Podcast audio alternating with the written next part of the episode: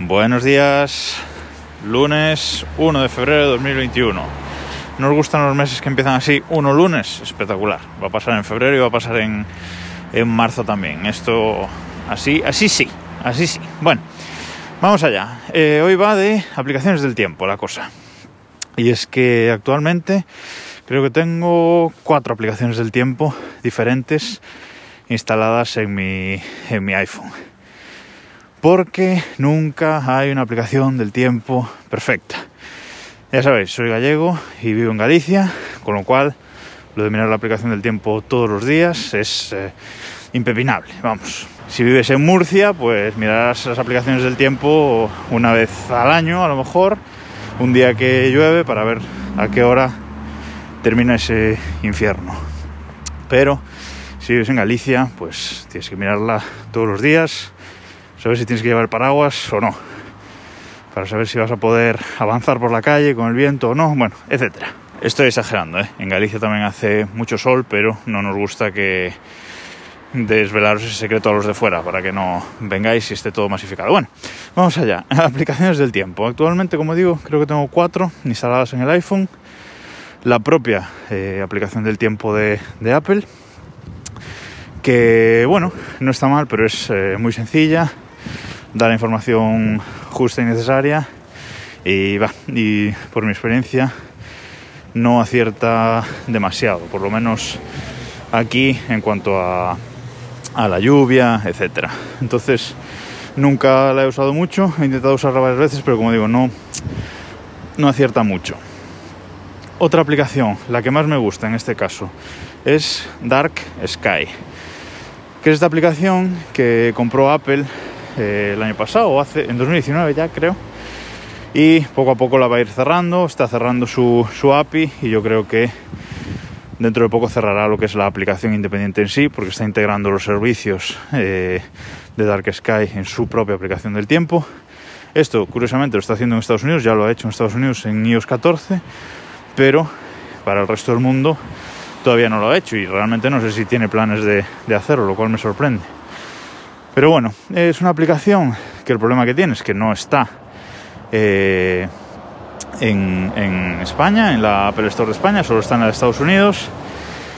Y además es de pago, creo que vale 5 euros o así. Yo en su momento la compré haciendo un chanchullo con una cuenta americana, etcétera, y la tengo desde hace tiempo y realmente es la que más me gusta. Eh, la abres y en la parte de arriba tiene un pequeño mapa de la localización y abajo en vertical pues te va enseñando las horas, tiene una barra a la izquierda con, con la cobertura de, nubes actual que hay o si llueve, las horas y luego la, la, temperatura que hace así como una curva según hace más temperatura o menos a esa hora. Y más abajo tienes la previsión diaria de los próximos días, qué, qué temperatura o qué precipitación va a hacer. Es la que más me gusta porque tiene un diseño sencillo, pero es que además es la que más acierta con diferencia. O sea, por lo menos aquí en Galicia, en cuanto a la lluvia, si te dice que va a llover a las 2, va a llover a las 2. O sea, no, no hay más. Eh, acierta mucho, tiene un mapa también radar, pero que funciona bien, pero carga muy lento y esa parte no me gusta tanto. Más aplicaciones, intentando todo esto, intentando sustituir Dark Sky, porque como digo, es la que he usado mucho, mucho tiempo, pero Apple la va a acabar cerrando y quiero tener una alternativa para cuando ese momento llegue. Weatherline. Todas estas aplicaciones os dejaré el enlace en, las notas del programa para que no tengáis que buscar. Weatherline.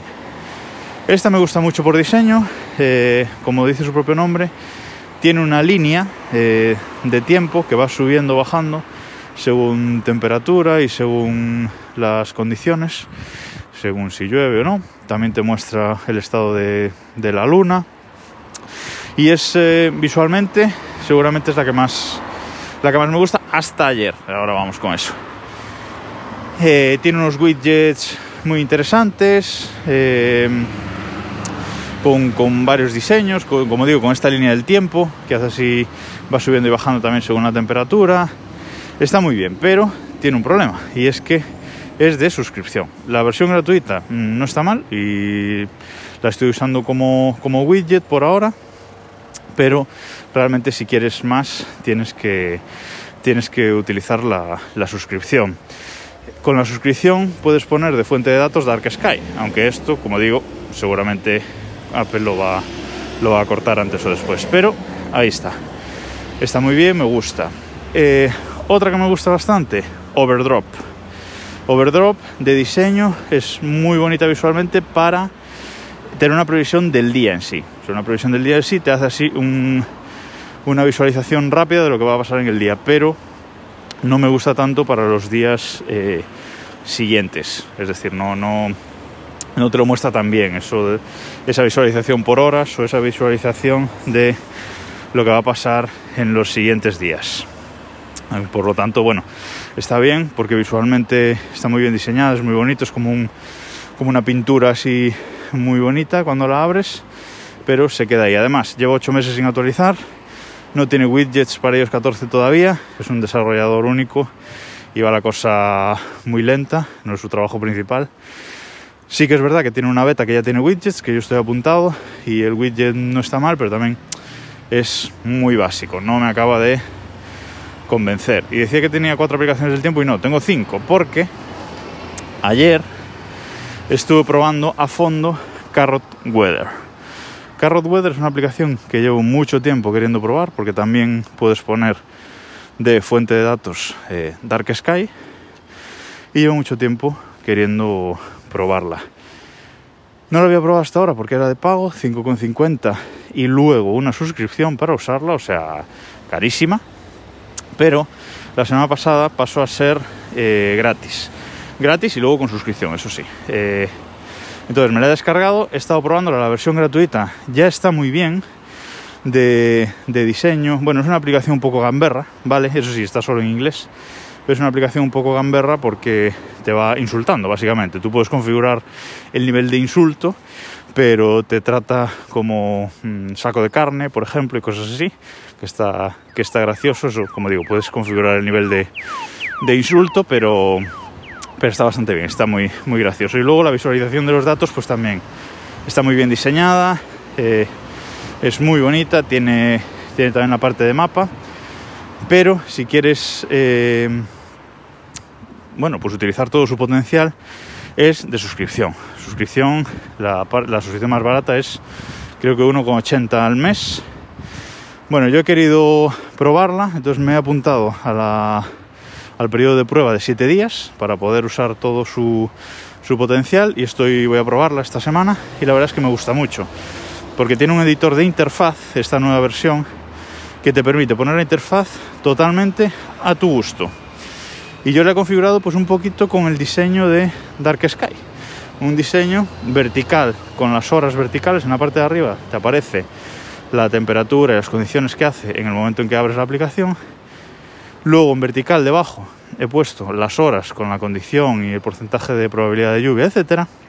Y más abajo eh, también la previsión eh, diaria. Luego esta versión también tiene unas cartas especiales que según unas condiciones te las muestra o no. Es decir, si va a llover en las próximas 12 horas, pues muéstramelo. Si va a hacer un viento superior a 12 km por hora en las próximas 12 horas, muéstrame la carta también. El estado de la luna, etc. Está muy bien. A nivel diseño, la verdad es que me encanta. No sé si voy a pagar la suscripción o no, pero bueno, por lo menos esta semana voy a probarla y, me gusta mucho. Ahora mismo, si solo pudiera tener una aplicación del tiempo en mi, en mi iPhone eh, y si no fuera de suscripción me quedaría con, con Carrot Weather. Eh, si decido al final no pagar, pues nada, me voy a quedar con los widgets de la versión gratuita de Weatherline y con la aplicación Dark Sky. Como veis, no, no hay una aplicación del tiempo perfecta. Quizás esta Carrot Weather se acerque mucho a la aplicación perfecta, o al menos lo que yo busco, porque también le puedo poner Dark Sky como fuente de datos, pero es de suscripción, con lo cual tiene ahí ese, ese fallito. Y hasta aquí este rollo de hoy de aplicaciones del tiempo. Un día, por cierto, que no, que no llueve y hace una temperatura fantástica para ser las, las 8 de la mañana. Bueno, nada más. Nos escuchamos mañana.